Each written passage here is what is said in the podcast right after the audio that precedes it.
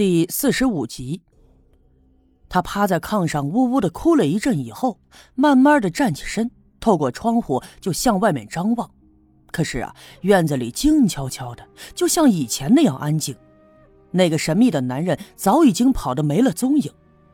突然，一股失落的情绪油然而生，这种情绪的出现把陈寡妇吓了一跳。自己明明被一个陌生的男人趁着自己醉酒的时候给睡了，占了便宜。这事要是让村里的女人知道了，肯定会戳破自己的脊梁骨呀。尽管说在这整件事里自己是受害者，可是人们往往不会谴责那个好色的男人，反而会对自己失去贞洁这件事而耿耿于怀。不过，陈寡妇忽然希望那个男人再出现一次。至少让自己看看他长什么样子，因为此刻他发现自己的难过里竟然有一丝对昨晚奇妙感觉的回忆。当然了，当天晚上发生奇怪事情的不止陈寡妇，咱们再来说一说那个包画匠。白天的时候，他疯疯癫癫的当着陈寡妇的面脱了裤子，两个热心的邻居主动要求留在家里来照顾他。包画匠被他们按在炕上，强行的套上了裤子以后，就一直闭着眼，迷迷糊糊的睡觉。就这样，他睡了一整天。那几个邻居看他的样子呀，就觉得心疼，都暗自的摇头叹息说：“哎，好人没好报。像包画匠这样一个心地善良的老人，日子过得拮据吧也就算了，却又在这么大年纪的时候摊上了这样的事儿。”真是老天不睁眼呐！有的人说，前阵子村子里挖出了铜钱儿，这刘福生因为偷偷的拿了铜钱而离奇的死去，这一定是惹怒了鬼神，所以啊，这一阵子刘家镇才不得安宁。说不定这包画匠身上就是招惹了鬼魂，他平时是个画匠，干的那就是扎纸人纸马的活呀。院子里阴气重，所以招了鬼魂，那也是一件十分平常的事情。这么一说，两个邻居都有些害怕了起来。所以晚上的时候，他们翻来覆去的睡不着，就隐约的听见这个院子里有这样那样的动静。不过呀，当他们壮着胆儿出去看的时候，这院里头什么都没有。其实他们心里也明白。可能正是因为害怕，所以才自己吓唬自己。就这样，他们一直熬着，熬到了后半夜的时候，都有点困了。他们没脱衣服，就那样倒在炕上。可是刚刚要睡着的时候，就听见那院子里传来一阵稀里哗啦的声响。其中一个邻居啊，他睡得不实，但是他耳朵特别的尖。听到了声音以后，一下子睁开了眼，忽的坐起身，就探头探脑的透过窗子往外张望。外面的月色呀，实在是太暗淡了，什么都看不清。索性这邻居就来到院子里四外的查看了一下，但是并没有看到任何的异样。他就寻思着，可能是谁家那淘气的猫呀、狗呀的，也就没在意，回到屋子里去了。那么，守在屋子里的那个邻居早都睡的是呼呼大响，这个人索性也靠在了炕里的行李卷上，就迷迷糊糊的睡着了。他这一觉啊，就睡到了天亮。睁开眼睛之后，才发现，这原来老老实实躺在炕上的包画匠，竟然就不见了。可是更奇怪的是，包画匠铺盖的被褥叠放的是整整齐齐，屋子里头也收拾得干干净净。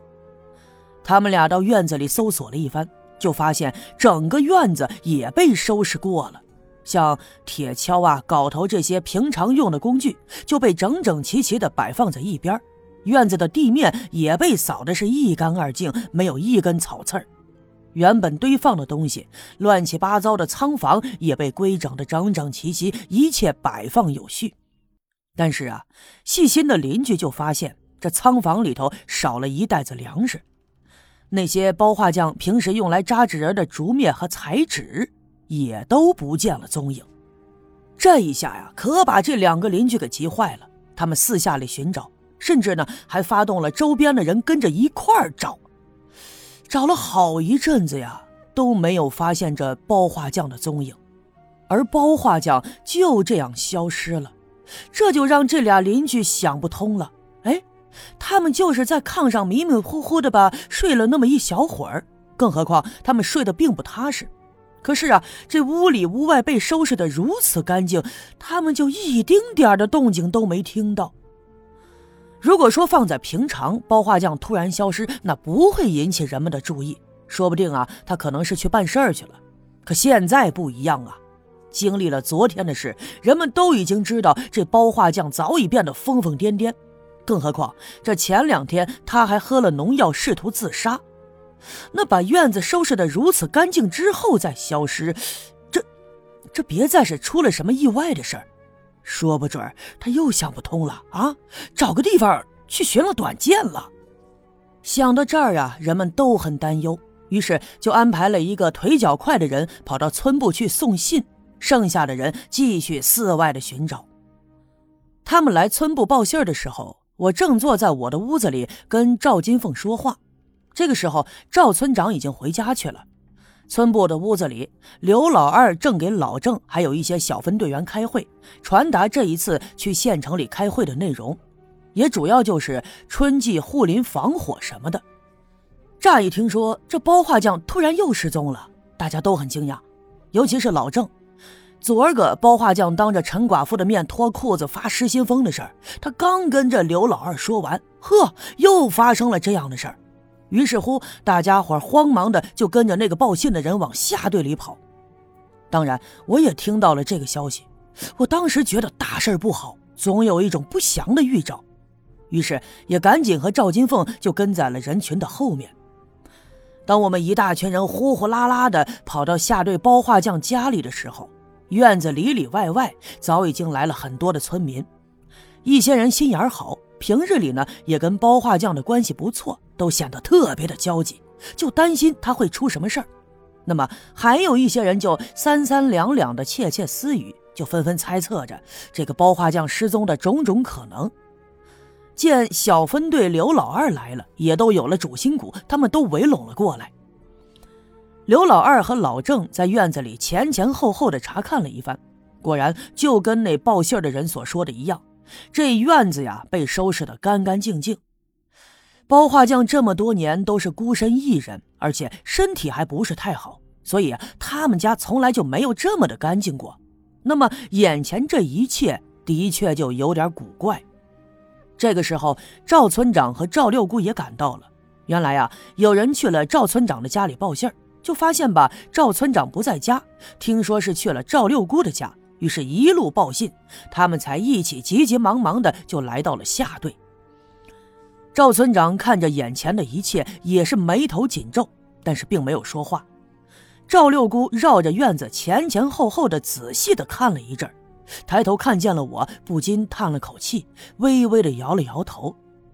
几个平时十分信奉赵六姑的人围了过来，就问：“六姑，你看包画匠这院子还真是出奇呀。”那是不是他招惹了什么鬼魂啥的？赵六姑没有回答他们，而是对身边的赵村长说：“我看呐，这老包没走远，应该就在西南面呢。”村长看了看赵六姑，虽然赵六姑这一套是封建迷信，那要是放在前几年破四旧的时候，那是不能公开拿出来说的。但是现在呀，大家伙找了大半天也没找到这包画匠，也只好是死马当做活马医了。于是他低声问赵六姑：“西南面，准成不？”赵六姑点了点头：“嗯，准成西南。”说着还伸出手指就往西南的方向指了指。那你看，老包他人现在咋样？能出啥大事不？赵六姑皱紧了眉，慢慢的闭上眼，不一会儿又把眼睛睁开。啊，应该没啥事儿，包画匠的阳寿啊还长着嘞，一时半会儿的没啥事儿。赵村长点了点头，然后吩咐老郑，让他带着大家伙继续寺外的寻找，也找那些能起得早的住在附近的人们多打听打听，就看看有没有人看见包画匠的踪影。然后他又把刘老二拉到身边，让他带几个机灵的小分队员，就往西南面远点的地方都去看一看。